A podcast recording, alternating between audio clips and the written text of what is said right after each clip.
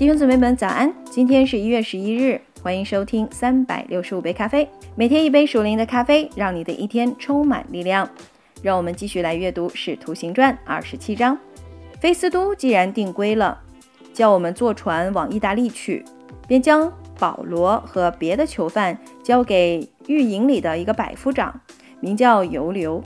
有一只亚大米田的船，要沿着亚细亚一带地方的海边走。我们就上了那船开行，有马其顿的铁萨罗尼迦人亚里达古和我们同去。第二天到了西顿，尤留宽待保罗，准他往朋友那里去，受他们的照应。从那里又开船，因为风不顺，就贴着贝弗路斯背风岸行去。过了基利加、庞菲利亚前面的海，就到了吕家的美拉，在那里。百夫长遇见一只亚历山大的船，要往意大利去，便叫我们上了那船。一连多日，船行得慢，仅仅来到葛尼土的对面，因为被风拦阻，就贴着克里特背风岸，从萨摩尼对面行过。我们沿岸行走，仅仅来到一个地方，名叫加奥，离那里不远，有拉西亚城。走的日子多了。已经过了禁食的节期，行船又危险，保罗就劝众人说：“众位，我看这次行船，不但货物和船要受损伤，大遭破坏，连我们的性命也难保。但百夫长信从掌船的和船主，不信从保罗所说的，且因在这海口过冬不便，船上的人就多半说，不如开船离开这个地方，或者能到腓尼基过冬。”腓尼基是克里特的一个海口，一面朝东北，一面朝东南。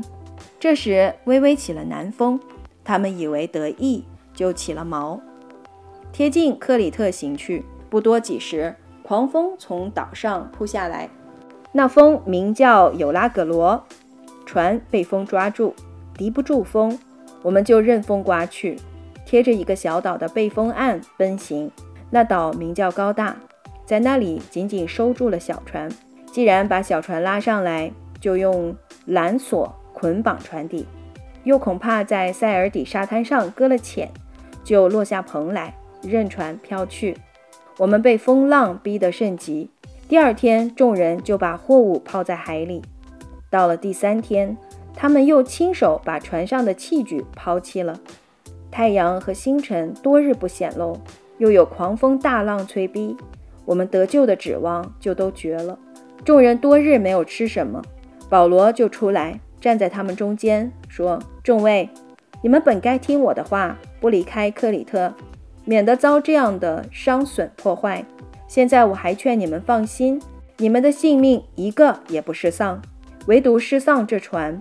因我所属所侍奉的神，他的使者昨夜站在我旁边，说：保罗，不要害怕。”你必定站在凯撒面前，并且与你同船的人，神都赐给你了，所以众位可以放心。